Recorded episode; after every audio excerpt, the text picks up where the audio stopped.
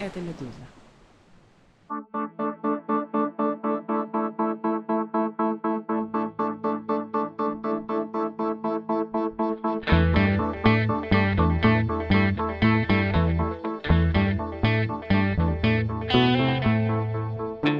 случилось?» Подкаст о новостях, которые долго остаются важными. Мое имя Владислав Горин. Если вы сколько-то регулярно читаете «Медузу» или другие независимые медиа, вы знаете, что, к сожалению, регулярным жанром последних лет, а в особенности последних месяцев, стали публикации последних слов, то есть финальных речей обвиняемых в суде. В этом месяце, например, были такие громкие, заметные, связанные с политическими процессами последние слова. Саша Скальченко, 7 лет в колонии общего режима после приговора, дело о фейках за акцию с ценниками в магазинах, где цифры были связаны с войной в Украине и потерями, а не означали цену товара.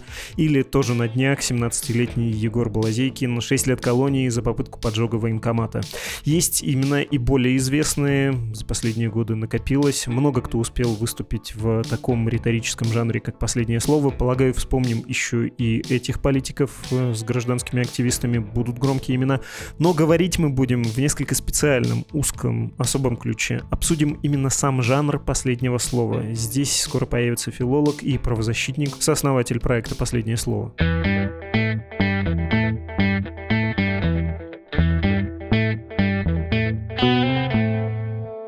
Представляю уважаемых собеседников Дмитрий Симоновский, переводчик, публицист, филолог. Здравствуйте, дорогой Дмитрий. Здравствуйте. И Николай Кретов, правозащитник, сооснователь проекта «Последнее слово». Здравствуйте, дорогой Николай. Здравствуйте. Николай, могу я вас сперва спросить, эм, точнее попросить рассказать про ваш проект, который называется, собственно, «Последнее слово», про сам замысел? Конечно. На самом деле в нем нет ничего уникального и особенного. Я даже у себя в Фейсбуке видел идеи типа «А «давайте соберем последние слова от двух-трех людей». И мне кажется, эта идея висела в воздухе. Я сам об этом задумался впервые, когда начал увлекаться вообще немножко историей диссидентского движения, потому что сам как раз становился правозащитником. И когда прочитал такие сильные слова диссидентов, подумал, блин, как же это классно, это интересно. И как раз было слово Алексея Навального, где он говорит про «смотреть в стол». Такое очень э, тоже известное слово, по-моему, по делу Ефраше. И я подумал, блин, классно, а вот э, я бы хотел, чтобы они были, эти слова, собраны где-то, чтобы я мог это прочитать. Ну и я очень долго жил с этой идеей, но в итоге как раз перед войной мы начали ее реализовывать, и у нас был создан сайт, на котором мы собрали несколько десятков последних слов. Также создали телеграм-канал, потому что понятно, что сам по себе сайт, где лежат слова, никто его не увидит, и надо какой-то интерес подогревать, писать об этом, делать акцент. И плюс мы сделали рассылку, и каждый четверг мы отправляли одно последнее слово, ну, старались чередовать последние слова из разных эпох, даже из разных стран. Сейчас у нас, к сожалению, есть некоторые сложности с проектом, потому что нас вначале заблокировал Роскомнадзор, потом нашу рассылку заблокировали боты, которых к нам подослали, видимо, тоже какие-то провластные институции. Поэтому сейчас как бы такой момент, когда я немножко в прошедшем времени рассказываю про этот проект, но мы сейчас занимаемся тем, чтобы его возобновить. И, может быть, уже в конце этого года или начале следующего у нас все должно заработать. Мы в ходе нашего разговора непременно конкретные последние слова процитируем и разберем на их примере, что это такое за жанр и как он изменился в нынешнее время. Дмитрий, вопрос вам. Вам как филологу вообще любопытно наблюдать за тем, как последние слова произносятся, публикуются, что они собой представляют? Потому что, ну, на профанский взгляд, э, кажется ужасно так говорить. Последнее слово как жанр в Российской Федерации сейчас переживает свой зенит какое время такие риторические вершины, я все понимаю, но с профессиональной точки зрения на это любопытно глядеть. Ну, я должен для начала некий дисклеймер предъявить, потому что никакой специальной экспертизы относительно последних слов я не обладаю, и весь мой интерес к этому жанру, он имеет чисто человеческий, не профессиональный, прежде всего, характер.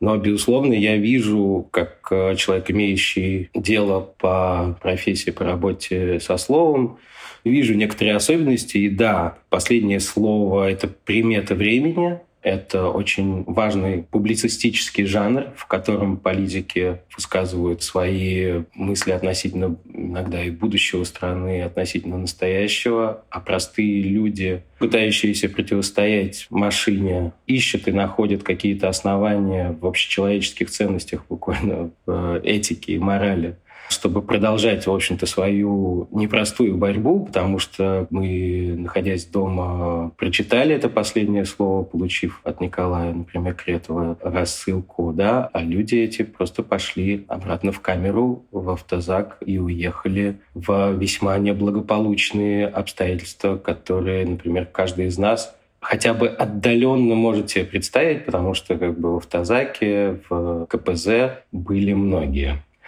Не знаю, ответил ли я на ваш вопрос, но да, жанр этот чрезвычайно расцвел, к сожалению. Ну, вы скромно заметили, что по-человечески этим интересуетесь, а не как человек, который занимается текстами, но, тем не менее, в текстовом смысле, как филологу, вам любопытно смотреть на эти слова? Видите ли вы там что-то новое или, наоборот, замечаете возвращение, казалось бы, давно забытого старого? Я думаю, что принципиальных изменений слова эти не пережили.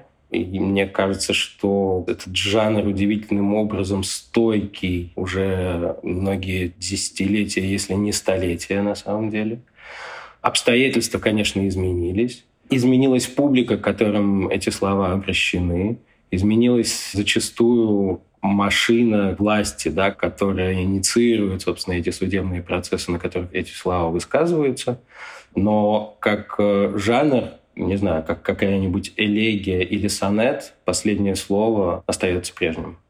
Николай, могу я вас попросить, я понял, что нужно какое-то справочное такое понимание объяснить э, с точки зрения процесса, для чего последнее слово нужно, когда оно произносится и в юридическом смысле какое место занимает. Ну, здесь все достаточно просто. На то оно и последнее слово, что оно произносится в самом конце процесса, перед тем, как судья уйдет в совещательную комнату и после вернется выносить приговор, ну, там, объявлять решение. Соответственно, последнее слово венчает собой процесс. Оно произносится подсудимым, и человек в нем говорит что-то касающееся обвинений, что он хочет сказать, собственно, в самом-самом конце самое-самое важное. Но, понятное дело, и раньше, и сейчас люди часто не ограничиваются содержанием процесса, анализом того, что там было в обвинении, а выходят за рамки и говорят о каких-то вещах шире судебного процесса, либо касающихся их самих, либо еще шире на какую-то политическую, общественную тематику. И в этом как раз-таки интерес и особенность последнего слова. Это некая кульминация самого процесса, плюс ко всему они часто имеют мощный какой-то смысловой, ценностный посыл, особенно в так называемых политических делах, потому что если это условно уголовник, которого судят за кражу, ну, он будет говорить что-то по поводу кражи и почему он не виновен, или про то, какие у него там есть обстоятельства, которые смягчают, и почему его там нельзя надолго отправлять в тюрьму. А если это политическое дело, то ну, как бы всем в зале суда более-менее понятно, что предмет обсуждений, споров, которые были до этого в суде, это на самом деле не самое важное, а самое важное нечто иное. И именно поэтому именно в последнем слове политики, общественные деятели, просто активисты про это иное говорят. Про то, почему они на самом деле оказались на этой скамье. И вот э, именно это содержание, оно, на мой взгляд, как раз-таки самое интересное, что приковывает интерес к последним словам.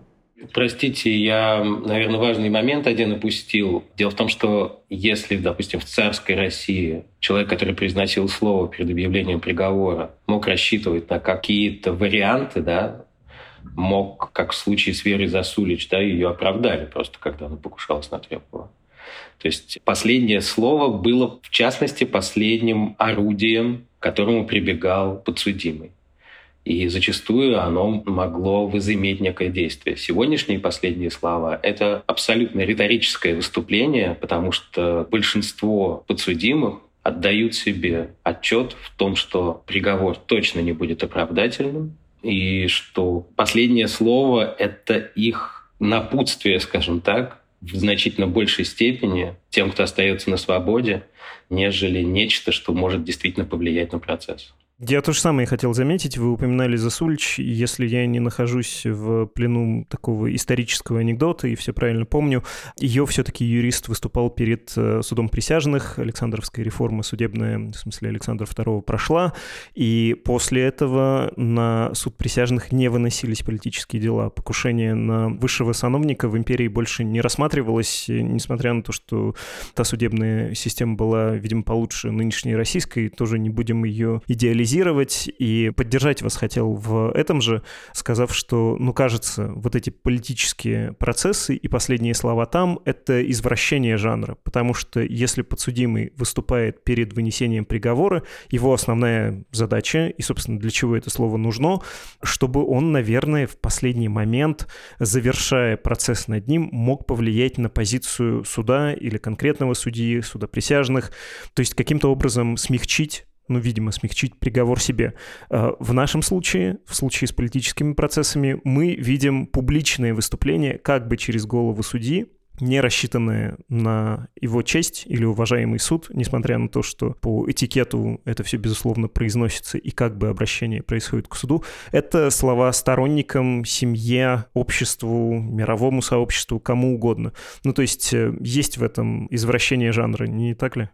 Мне кажется, что здесь э, можно говорить про разные традиции. Да? В каком-то смысле, да, это извращение, а с другой стороны у нас есть традиция советских диссидентов, есть э, реалии других постсоветских государств, и мы видим, что в каком-то смысле последние слова нынешние российские, это в том числе и, там, и белорусская традиция, кыргызстанская традиция, казахстанская, там, узбекистанская. То есть, э, к сожалению, для многих людей в России, в соседних государствах во многом стало именно традицией произносить такие такие общественно значимые политические слова. Извращение ли это традиции? Ну, в некотором юридическом, весьма крючкотворном смысле, возможно, да. Но поскольку мы говорим о делах политических, а дела политические зачастую мотивированы определенной этической позицией, да, то мне кажется, что эта традиция, опять-таки, многовековая, когда ты делаешь нечто, не ради собственной корысти, а ради убеждений, то и последнее слово твое, если это текущая власть считает твои усилия неправомерными, будет, как правило, использовано как площадка для высказывания, прежде всего, а потом уже как э, возможность смягчить свою судьбу и приговор. Ну, то есть, да, простите, что я на этом топчусь, но мне кажется, важно зафиксировать это с точки зрения жанра, что ли, что это не совсем судебный процесс и не совсем часть судебного процесса, это скорее публичное заявление, и оно частично похоже на речи приговоренных к смерти, а такие есть, любой желающий может погуглить, и в том числе в русском переводе, как осужденные на смерть перед тем, как э, будет приведено в исполнение наказание, прощаются с семьей, просят прощения у семей жертв, например, убийства, да, совершенного этими людьми, в смысле приговоренными. И с другой стороны, это одновременно гибрид с дебатами какими-то. Ну вот э, где еще можно произнести речь, которая в высоком регистре с пафосными словами будет смотреться уместно, я имею в виду российское политическое пространство. На YouTube, в каком-нибудь стриме, в интервью, да их каждый день выходит тысячи, и это все, ну, мягко говоря, воспринимается, во-первых, как уже рутина, даже самое громкое из сказанного, а во-вторых, когда нет бэкграунда действительно чего-то судьбоносного, это все трудно рассматривать всерьез. Я думаю, что масса публики, когда смотрит даже самые жаркие выступления политических или общественных деятелей, все равно относится к этому как к развлечению. Наверное, эти слова, в смысле высокие, пафосные о судьбах Родины, об обществе, о том, что мы куда-то не туда идем, были бы уместны на политических дебатах, но их в Российской Федерации не наблюдается последние 23-24 года. Ну, то есть, э, как как э, с хорошей литературой, да, она всегда немножко больше, чем литература, она становится уже философией. Так и здесь хорошие речи, хорошее последнее слово, оно всегда больше, чем последнее слово, оно является общественным заявлением, да, частью общественной дискуссии. Хотите поспорить с этим? Нет, я тут с вами совершенно согласен, и хочу лишь только добавить, что когда на кону стоит жизнь или свобода, а люди, которые произносят последнее слово, как правило, готовы распрощаться со своей свободой, то ценность этих слов, безусловно, повышается. А в российском политическом пространстве и даже на уровне людей, интересующихся политикой, это чрезвычайно, мне кажется, важно. Потому что вот эта вот условно болтология да, никого не задевает – в то время как человек, который за свои убеждения страдает в прямом смысле, сразу выходит как бы на авансцену. И, честно говоря, меня немножко расстраивает такая ситуация в политическом сознании наших сограждан, потому что необходимость жертвы как доказательство своих убеждений как будто бы становится постулатом что, конечно, не здоровая ситуация, но говорить о здоровой ситуации применительно к России и политической ситуации в этой стране довольно сложно сегодня. Да, мне на самом деле тоже можно только согласиться. Я бы в целом добавил, что последние лет 10 только рос с каждым годом интерес именно к судам потому что все меньше возможностей было для других политических высказываний. А суд становился неким центром притяжения общественной жизни, потому что, ну, во-первых, последние слова, да, это громко, это содержательно, и действительно это подкреплено как бы готовностью расстаться со свободой, но и сами процессы, где есть возможность заявить то, что ты боялся бы или не мог бы заявить, какие-то альтернативные расследования, которые могут провести адвокаты. Это все безумно интересно. Мы даже видим, как много людей ходит в суды там, в Москве, в Петербурге, в других городах, где проходят политические процессы. Когда ты уже не можешь пойти на митинг там, или даже в пикет, поход в суд остается одним из немногих способов каким-то образом выразить свою политическую позицию. И в этом смысле, конечно, сейчас суды — это такой центр общественной жизни в России, к сожалению. Да, судя по тому, что мы наблюдали в процессе Саши Скочеленко, например, да, действительно люди, которые не боятся прийти поддержать ее в суд, да, люди, чьи имена и, в общем-то, деятельность очевидно фиксируются соответствующими органами, которые самим появлением своим на этих заседаниях уже рискуют, я подозреваю, многим. Я хотел бы высказать им большое уважение всем, кто не боится приходить в суды в сегодняшней ситуации, пожелать им оставаться по-прежнему на свободе. Вот, пожалуй, такое будет мое дополнение. Ну, вообще суд, и это знает э, любой человек, который занимается литературой, это отличное место для того, чтобы писать пьесу. Жанр, поскольку судебного заседания синкретичен, там есть у тебя и человеческие эмоции, и закон, и сразу заданные обстоятельства, и драмы, и есть возможность отвлекаться к каким-то внешним обстоятельствам. И даже на улице могут, да, скандировать, и тут я путаю пьесу с реальностью, что-то в поддержку, отпускай, например, да, будь это дело какого-нибудь режиссера, которого судят за махинации, и тут э, сами можете выбирать, писать это в кавычках или, если вы верите обвинению, без кавычек. Ну, в общем, всегда есть о чем поговорить, всегда есть э, зачем понаблюдать, и даже самая придушенная соревновательность все равно остается соревновательностью. Это, безусловно, так. И, ну, российские суды тоже в не лучшем состоянии, в том числе потому, что заседания многие закрыто проводятся, и пандемия тут отчасти помогала властям и обвинениям мнению, этим заниматься. Но, тем не менее, все еще это точка притяжения. Хорошо, давайте поговорим про последние слова и про их обязательные элементы, про то, как они структурно устроены. Я, если позволите, перед началом, может быть, для перцу, выражу свое впечатление. Я прочитал перед нашим разговором с дюжину самых известных и не очень известных последних слов, и у меня сложилось впечатление, что как будто там фатализм является необходимой частью этой риторической конструкции. Вот почти у всех, кто говорит последнее слово, есть такой небольшой душок надгробной речи, но очень странной надгробной речи, которую произносит сам покойник. И все эти слова как будто бы можно свести к одной фразе, которую часто можно встретить на российских кладбищах. «Я уже дома, вы еще в гостях». Вот я перехожу в какое-то новое состояние, но, пожалуйста, не расстраивайтесь, все будет хорошо. Про фатализм, про другие структурные и просто обязательные элементы в последних словах. Кто из вас рискнет начать? Мне кажется, что это, опять-таки, имеет отношение к тому, что театральная машина российского суда непоправимо сломана. Состязательность сторон не работает. Работают совершенно другие механизмы, доступа к которым мы не имеем. Мы очень приблизительно понимаем, как там все работает. Все это, разумеется, добавляет фатализма последним словам именно потому, что большинство людей, которые оказываются на скамье подсудимых, понимают, что их судьба, их доля, их срок, все это уже предрешено.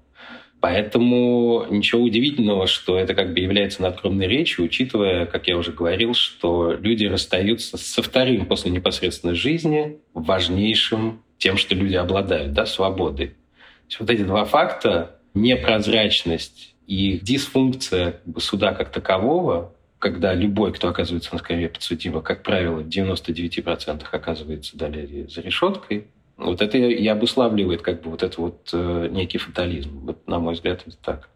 Я бы, в свою очередь, добавил, что, мне кажется, фатализм стал сильно преобладать в последнее время, как раз-таки после начала войны. И очень характерен для российских последних слов. Но есть не только он, и последние слова бывают все же разные, даже по политическим делам. Например, есть последние слова, где человек обращается и не к суду, и не к публике, например, а обращается к некому человеку, который принимает решение, или, как ему кажется, принимает решение, на которое он хочет повлиять.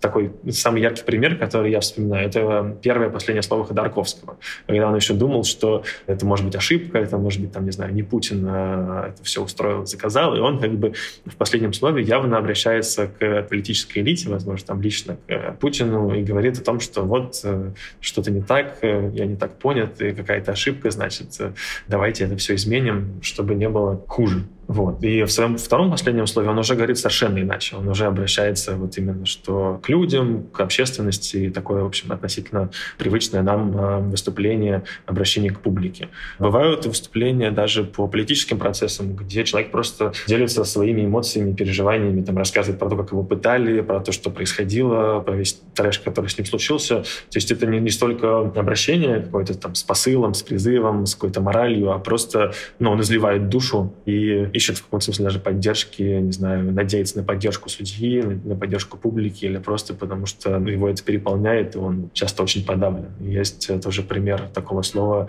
белорусского активиста, к сожалению, сейчас вылетело из головы, кто его произнес, но там просто невозможно читать его спокойно. Я первый раз, когда читал, не смог его даже дочитать.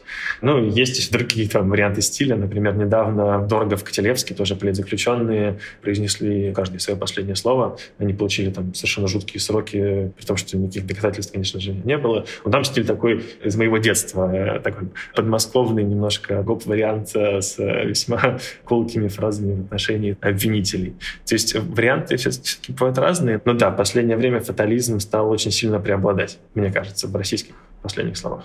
Да, а могу я вас попросить, э, Дмитрий, тоже перечислить, что там еще должно быть э, помимо фатализма, потому что Николай сейчас это сделал. На самом деле по-разному все опять-таки бывает, потому что есть, э, например, политические деятели, как вот Алексей Анатольевич Навальный, которые как бы произносят в год по три последних слова. Да? Для него это уже рутина, в его случае уже интересен некий научный, возможно, литературоведческий подход, потому что уже есть какая-то история да, вопроса, Этих слов больше десятка, поэтому как развивается его риторика, можно проследить. Но, как правильно заметил Николай, это всегда очень зависит от бэкграунда человека, который выступает с последним словом, от его убеждений, Зачастую это четко сформулированные, риторически выверенные выступления, если речь идет о человеке со сформировавшейся давно позицией, с понятным бэкграундом, а есть совершенно юные молодые люди, в последних словах которых сквозит их недовольство сложившейся ситуации, их отчаяние и их какая-то надежда на лучшее. То есть это все очень зависит от того, кто произносит это последнее слово. У меня два вопроса. Один для понимания, что ли, как развивался этот жанр, потому что, опять же, по моему впечатлению, где-то с Pussy Riot можно говорить о том, что и суд, и громкий политический процесс привлекает внимание, и как раз подготовленное последнее слово, которое, ну, странно прозвучит, интересно слушать. Оно интересно, ярко написано, и оно является политическим манифестом, заявлением само по себе, а не юридической процедурой и не обращением к суду, не желанием повлиять на свой приговор. С приговором как бы все понятно, да. Николай, подскажете, когда стали событием в нашей стране речи в суде «Последние слова», потому что, опять же, простите, узкий кругозор, может быть, если вспоминать э, советский опыт, ну, Бродский приходит на ум, но это не речь. Это судья спрашивает, такая немножко абсурдистская пьеса, кем вы работаете, я работаю поэтом. Нет, вы по трудовой книжке кто? И вообще не облокачиваетесь на стену, да вы тунеядец. И тем более, что это записано было, в общем, с помехами. Ну, вот такое вспоминается, но это трудно назвать речью, это скорее диалог в процессе. Ну, мне кажется, что это очень сильно зависит от э, политической ситуации в стране. Потому что, с одной стороны, должно быть все плохо, но с другой стороны, должно быть не настолько плохо, чтобы эти слова, в принципе, произносились, и их можно было хоть как-то донести до публики. Или, простите, что перебивая, как в 30-е годы, когда это произносится по бумажке, да, я вредил родному отечеству, и я шпион. Да, и кто это еще согласится распространять, даже если он там что-то скажет э, сильное, ну, совершенно непонятно. Поэтому как только случилось оттепель, а потом снова заморозки, и вот э, там с брежневских времен, с репрессии против правозащитников, там 60-е, 70-е, и дальше последние слова, мне кажется, уже играют достаточно важную роль, и они становятся интересными и очень понятными нам сейчас. В 90-е, в начало нулевых, мне кажется, что как раз-таки мы жили относительно свободно, и поэтому последние слова, если произносились, мне кажется, они не, не так много внимания приковывали, потому что в целом политическая жизнь была более насыщенная, и не обязательно было садиться в тюрьму, чтобы донести свою точку зрения. А во-вторых, ну, не так много было и политических процессов. Вот. И, соответственно, как только начали заново закручивать гайки в России, ну, там, не знаю, после Болотной, наверное, как раз-таки возвращаются и последние слова все более явно. И опять же, чем сильнее сужается политическое пространство, тем больше внимания к судам и к сказанным там словам. Дмитрий, есть у вас что сказать по этому поводу, когда вы заметили, что это стало значимо, заметно и просто интересно? Ну, для меня важным процессом политическим, на мой взгляд, уже тогда был процесс над Михаилом Ходорковским, и, как правильно заметил Николай, его последние слова уже вызывали интерес, и действительно там и меняется адресат его выступления. А начиная с 2003 года любые политически мотивированные процессы, на мой взгляд, уже вызывали интерес. И последние слова, разумеется, на них тоже. А вот после действительно выступления Pussy Riot и суда над ними это стало уже зафиксированным жанром высказывания политической своей позиции. Пара уточнений про влияние, что ли, да, последнего слова на общество. В каком случае мы вовлекаемся и мы готовы сопереживать человеку? Должен ли он быть обязательно невиновен и не только по уголовному кодексу, по закону, но и в каком-то моральном смысле? Потому что хочу вам напомнить историю из э, прошлого десятилетия, 2010 год. Приморские партизаны, банда, ну, так это квалифицировалось в Приморском крае, которые буквально вступили в вооруженное столкновение с силовиками, убивали полицейских, тогда еще милиционеры это были, и к середине прошлого десятилетия их э, судили, в 13-14 году был приговор. Там было не самое, может быть, яркое последнее слово, но в процессе линия защиты была вообще впечатляющей. То есть адвокат, простите, что не точно цитирую, но близко к тексту, говорил примерно следующее. Он вдруг внезапно обратился к 93 году и сказал, что эти молодые люди, которые живут в стране с неустойчивой государственностью, в легитимности которой они могут сомневаться. Расстреливая парламент, мы можем получить и такие последствия. Он выставлял своих подзащитных или подавал их как э, участников гражданской войны, которая началась в 93 году и которая длится, несмотря на преобладание одной из сторон вот такой ресурсной, сильной, репрессивной власти. Но это не значит, что эта власть права. Я тут могу соврать в деталях, потому что все это по памяти говорю. Но тем не менее, тогда меня удивил этот подход. И я не помню, чтобы приморским партизанам было большое сочувствие, за исключением, ну, таких, эм, не хочется говорить маргинальных, но очень небольших, очень специальных политических каких-то активистов в таких вот слоях они стали, возможно, фигурами, но для общества они были скорее вызовом, преступниками и теми, кто не заслуживает сочувствия, и суд над которыми вызывает только интерес, как э, вызывает интерес дело над каким-нибудь маньяком или там бандой, да, над вот таким серьезным краймом.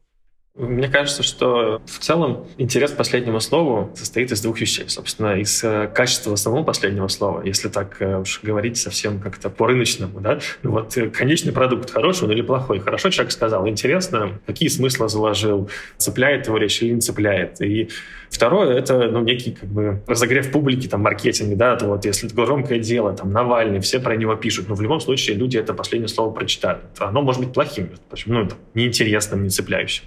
Также и с э, приморскими партизанами, маньяками, то есть э, если процесс э, громкий, про него пишут, про него читают, в любом случае это последнее слово вызовет интерес. И там уже вопрос, насколько оно будет сильным, интересным само по себе. И мне кажется, что как раз-таки ну, там, условные злодеи, ну, приморские партизаны с этим сложнее определиться, да, кто именно они. Да, ну там какие-нибудь маньяки, еще кто-то. У них а, сами последние слова довольно слабые, ну потому что какую там они могут ценность э, сообщить, что они могут, э, условно, там, интересного сказать, в отличие от политических процессов. Но при этом сами процессы и сами последние слова, очевидно, все равно вызывают интерес какой-нибудь активист, э, которого сейчас преследуют за антивоенные высказывания, на которого уже не хватает у людей внимания, чтобы прочитать его последнее слово, потому что он находится где-нибудь там не в Москве, не в Петербурге, может произнести очень классное последнее слово, очень сильное, но вот, к сожалению, вот этот вот разогрев публики недостаточный, чтобы обратить на него внимание. Я бы хотел добавить, что все-таки отношение к насилию – важный аспект в общественном сознании, в том смысле, что чем, скажем, несчастнее и чем слабее человек, который произносит последнее слово, тем больше у него шансов вызвать, мне кажется, некое сочувствие у публики широкой. И в этом смысле человек, который в силу своих убеждений пошел на какие-то действия, будь то насильственные или не очень насильственные, он уже рискует несколько снизить отклик э, у широкой публики, потому что точно человек, который вот буквально ничего не совершил, вот он скорее вызовет сочувствие. Ну и вообще обязательный элемент, да, несправедливости и образ э, человека перед большой машиной, как э, та знаменитая фотография с площади Тяньаньмэнь, один студент и колонна танков перед ним. Потому что, опять же, если смотреть на последние слова, но не с точки зрения того, что там есть, а чего там нет, там никогда не встречается, я во всяком случае не видел и рискну категорично так заявить, благодарности по отношению к судебной власти, к приставам, еще кому-то что нет, э, там полное противопоставление себя государственной машине и солидаризация, ну, разве что только с обществом, с людьми, которые в зале суда сидят в качестве зрителей или за его стенами находятся. Вот те же висельный пример, да, или связанный с казнью, американские осужденные на смерть перед смертью могут поблагодарить офицеров за снисхождение и за хорошее обращение. В российском политическом процессе такое непредставимо, чтобы Навальный сказал, сказал. Большое спасибо господам приставам за то, что так хорошо этапировали. Не, я думаю, он может сказать, но это будет сарказм. А серьезно, конечно, вряд ли. Ну да, просто российская правоохранительная система, ФСИН и суды уже настолько зарекомендовали себя с отрицательной стороны, что очень редко, даже когда встречается там человеческое обращение, что мы, конечно, знаем, наверняка происходит, Никто на этом не заостряет, к сожалению, может быть, внимание. Но на самом деле вот это противопоставление человеческой стороны, что там работают тоже люди, и того, что эти люди являются винтиками в огромной машине, которая ничего хорошего, никакого добра не несет, вот это тоже, на мой взгляд, интересная тема, потому что, например, опять-таки Навальный всегда пытался обратиться непосредственно к людям, которые являются частью этой машины к людям, которые его этапировали, к судебным приставам, к судьям. Он всегда обращается непосредственно к ним, причем через самые такие вещи повседневные и обыденные, типа зарплаты, которые они получают, условия, в которых они работают, перспективы жизненные, которые у них могут быть, у них и у их детей. Он пытается в этих винтиках увидеть людей, что, на мой взгляд, довольно интересная стратегия. Хорошо, мы с вами говорили больше про теорию, давайте на практике тоже рассмотрим. Мы до записи с вами договорились, что вы выберете по одному последнему слову и прочитаете, выразите свое отношение к нему. Я, наверное, это делать не буду, потому что и последние слова большие, и говорим мы с вами уже приличное количество времени. Поэтому буду рад, если вы домашние задания представите, кто хочет начать. Николай, мне кажется, вы. Э, я выбрал не современное последнее слово, а последнее слово из СССР, последнее слово известной правозащитницы, лингвиста, кстати, публициста, диссидентки Ларисы Багарас. И это ее последнее слово. Мне даже как-то неловко его читать, потому что оно безумно известное. И как только я начну его читать, многие скажут, о, эту фразу слышал, эту цитату я слышал. 25 августа 1968 года она приняла участие в демонстрации семерых на Красной площади в знак протеста против э, вторжения советских войск в Чехословакию. Сразу же она и другие участники демонстрации были арестованы, и позже Лариса Иосифовна была приговорена к четырем годам ссылки. И, собственно, на это ее последнее слово в суде. Давайте обсудим его, когда я уже прочитаю. Итак, последнее слово Лариса Багарас. Сначала я вынуждена заявить нечто, к моему последнему слову не относящееся. В зал суда не допущены мои друзья и родственники, мои и других подсудимых. Тем самым нарушена статья 18 УПК, гарантирующая гласность судебного разбирательства.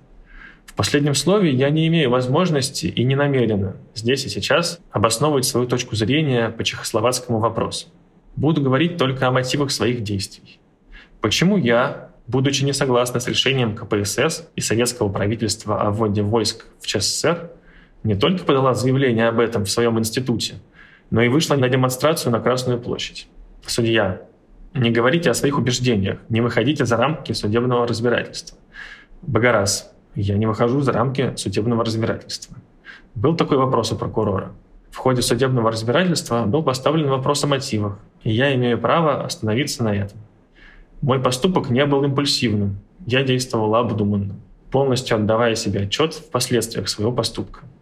Я люблю жизнь и ценю свободу, и я понимала, что рискую своей свободой и не хотела бы ее потерять. Я не считаю себя общественным деятелем, общественная жизнь для меня далеко не самая важная и интересная сторона жизни. Тем более политическая жизнь. Чтобы мне решиться на демонстрацию, мне пришлось преодолеть свою инертность, свою неприязнь к публичности. Я предпочла бы поступить не так. Я предпочла бы поддержать моих единомышленников, известных людей, известных своей профессией или по своему положению в обществе. Я предпочла бы присоединить свой безымянный голос к протесту этих людей – Таких людей в нашей стране не нашлось. Но ведь мои убеждения от этого не изменились, и я оказалась перед выбором – протестовать или промолчать. Для меня промолчать значило присоединиться к одобрению действий, которых я не одобряю. Промолчать значило для меня солгать. Я не считаю свой образ действий единственно правильным, но для меня это было единственно возможным решением. Для меня мало было знать, что нет моего голоса «за», для меня было важно, что не будет моего голоса против. Именно митинги, радио, сообщения в прессе о всеобщей поддержке побудили меня сказать «Я против, я не согласна».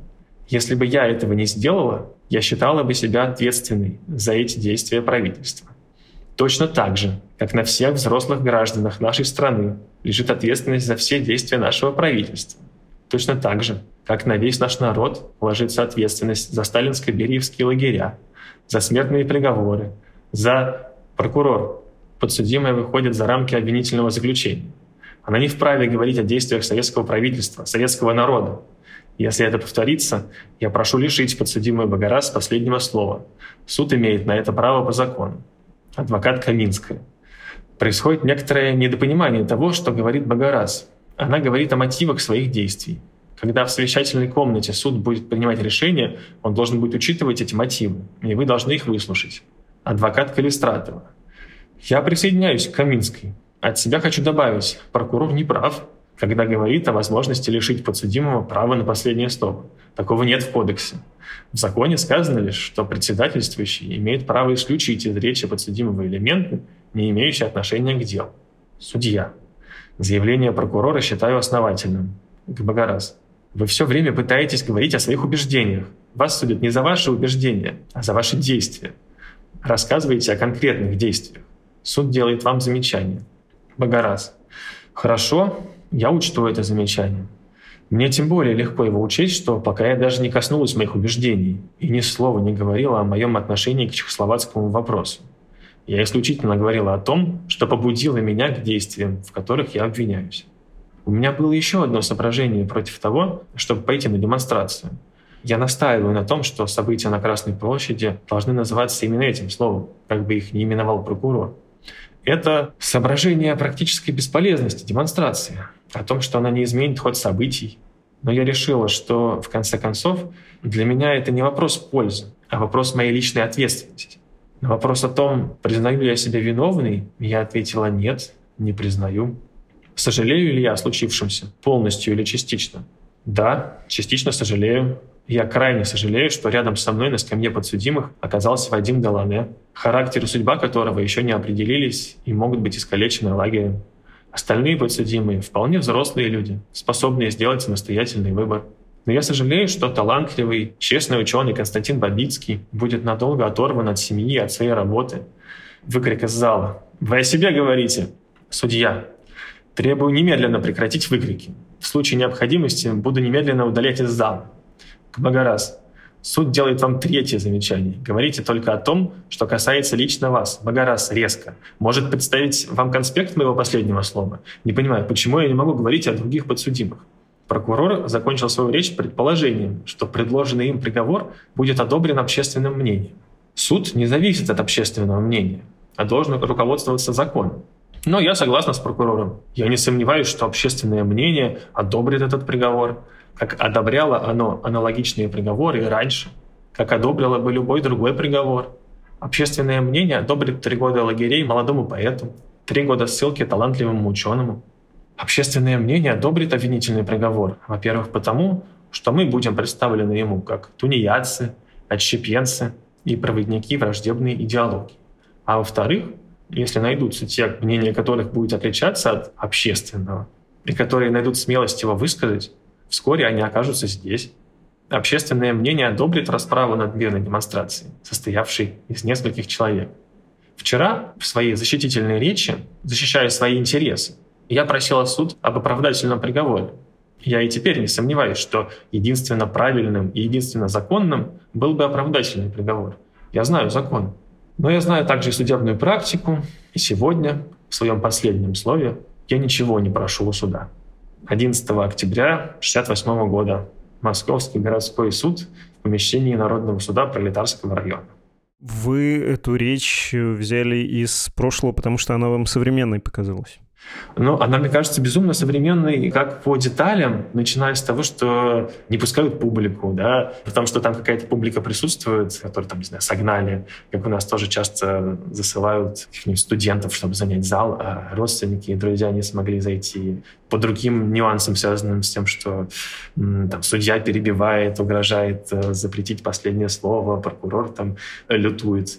И даже фразы в конце про то, что я знаю судебную практику, я знаю закон, в законе написано одно, судебная практика иная. Ну и, конечно, самое главное — содержание но это ответ на некую моральную дилемму, что делать, когда твоя страна там, сошла с ума, начала войну, ввела танки там, в Чехословакию, в Украину, неважно куда. Что в этой ситуации делать? Что делать в ситуации, когда общественное мнение, ну вот такое, про которое говорит Багарас, что одним наврали, они в это верят, а другие, которые не верят, те боятся. Ну и, собственно, эти цитаты про то, что делать, там, согласиться и промолчать, или высказать свою позицию против, хотя даже не хочешь этого делать, не хочешь быть общественным деятелем, а просто потому что не можешь быть приписанный к большинству. В общем, мне кажется, что и по количеству смыслов, по количеству перекликаний с современностью, это слово одно из самых сильных, которые я читал.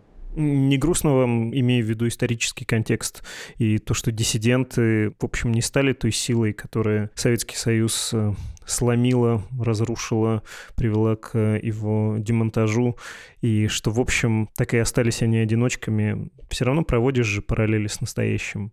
И как-то грустнее, кажется, от этого становится, нет? Не знаю, я какой-то странный человек. А, я часто оптимистичен там, где почему-то другие не оптимистичны. Меня многие нынешние последние слова скорее вдохновляют. Ну, там, какая-то лебединая песня такая красивая, громкая, где человек говорит, что правда важнее, там, честность важнее. А также и на историю диссидентского движения я смотрю как на историю победителей, потому что Советский Союз пал, а ценности диссидентского движения во многом стали общественными ценностями. То есть э, даже сейчас мы считаем, что закон важен, право важно, там, не насилие до сих пор один из краеугольных камней действий российской оппозиции. То есть э, во многом именно диссидентские ценности стали ценностями российского общества. При том, что морально диссиденты победили и в исторической перспективе, мне кажется, тоже до путинских времен, да, но, по крайней мере, Советский Союз рухнул, и многие это увидели. Так что, скорее, я черпаю в этой традиции, в преемственности какие-то силы и надежды. Дмитрий, ваше домашнее задание. Я выбрал, напротив, самое свежее последнее слово, которое произнес 17-летний гимназист Егор Балазейкин из Петербурга, что для меня немаловажно. Простите, я уже здесь свою регионалистскую повестку вернул. Мне кажется, что Саша Скочеленко и Егор Балазейкин, которые, собственно, петербуржцы, являются важными политическими, на сегодняшний момент уже заключенными, люди, которые не были до этого ни политиками, ни активистами, люди, которые, собственно, на этом пути оказались исключительно из-за своих человеческих убеждений. Итак, Егор Балазейкин. Мой родной человек, мать, просила для меня оправдания. Она все сказала верно, но с одним я не согласен. Я здесь оправдания не прошу. Мне оправдываться не в чем. Оправдываюсь я перед своей душой, а судит меня моя совесть. Рассчитаемся мы на том свете. Там шесть лет, восемь – это не важно. Там нет этого времени. Мне все время самые разные люди, пока я еще был дома, на воле, поясняли, что стоит чуть-чуть потерпеть, подождать, и у нас у всех, у россиян, все станет хорошо. Первый вопрос. А станет ли? Два года почти прошло. У моих родителей старенький домик. Я все пытался понять, какая взаимосвязь между разбомбленным Мариуполем и моим стареньким домиком. Не объясняли. Пройдет время, и у тебя все будет хорошо. Два года прошло, а в СИЗО-5 у автозака на ходу дверь задняя открывается. И дома у нас нового не будет. Я недавно подумал, например, была бы взаимосвязь между продвижением в Украине и благосостоянием граждан России – я смогу жить в этом новом доме, если я буду знать, на чем он построен. Фундамент у нас какой? Не для всех россиян, для меня. Допустимо ли будет обновлять города, открывать спорткомплексы, когда цена этому – это жизни? Дата 24 февраля стала для меня важнее, чем день рождения. У меня будет сейчас срок, и я это понимаю, за что буду сидеть. Я действительно в чем-то виноват. Я виноват в своем безразличии. В начале войны – мне было все равно, и знаете, это хуже, чем поддерживать войну. На меня по-разному реагируют в СИЗО. Многие отрицательно, но даже отрицательно для меня это лучше, чем никак. Если бы я знал, что со мной случится, с людьми, которые мне ближе всего, тогда, 24 февраля, я бы тогда не мог остаться в стороне. Я бы подошел к своим родителям и сказал, мы сейчас все вместе, всей нашей семьей, нас никто не может разделить, а через полгода мы вместе поедем хоронить Дмитрия. Здесь нужно добавить, что Дмитрий – это дядя Егор, который погиб на войне в Украине. Еще несколько слов хотел сказать родителям. Раньше меня разрывало всего, когда вы меня не понимали. Я похоронил Дмитрия с вами и поддержал. А потом я просто от вас ушел к военкомату. Может создаться впечатление, что вы принуждаете меня к какой-то позиции, но те, кто меня знает, знают, как я боролся с вами, чтобы доказать, что не нужно быть людоедом, а нужно быть человеком. Вот сейчас я хочу сказать, что я вами горжусь. Потому что такое перенести и помочь мне, поддержать, я не знаю, смог бы я так сделать.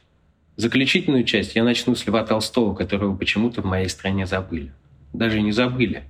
А он просто оказался сейчас нам не нужен, потому что он пацифист. Единственным аргументом в пользу того, что войну надо продолжать, это то, что война начата.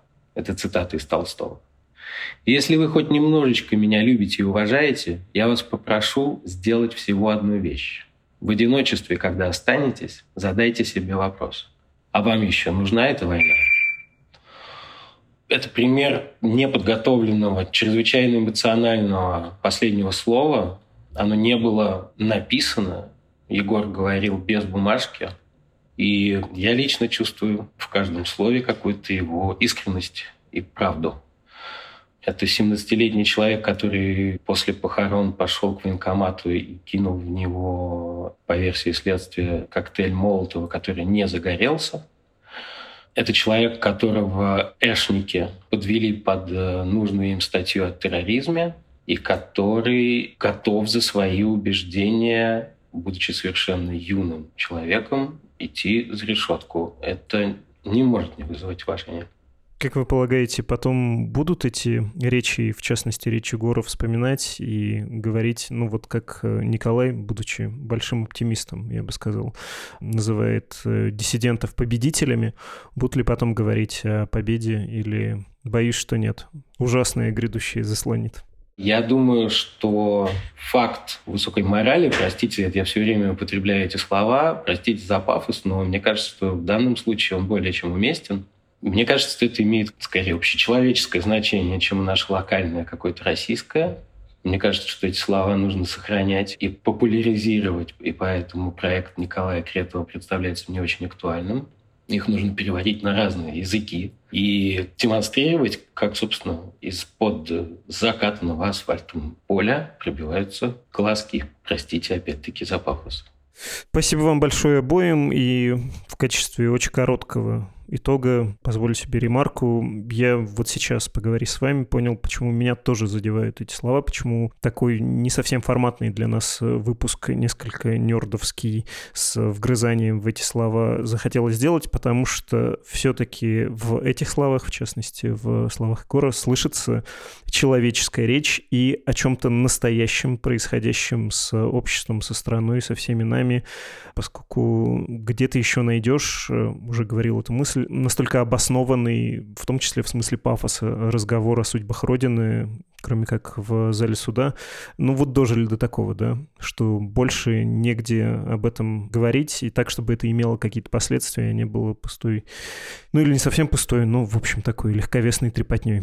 Спасибо вам гигантское. Спасибо вам. Спасибо большое. Это были филолог Дмитрий Симоновский и Николай Кретов, правозащитник и сооснователь проекта «Последнее слово».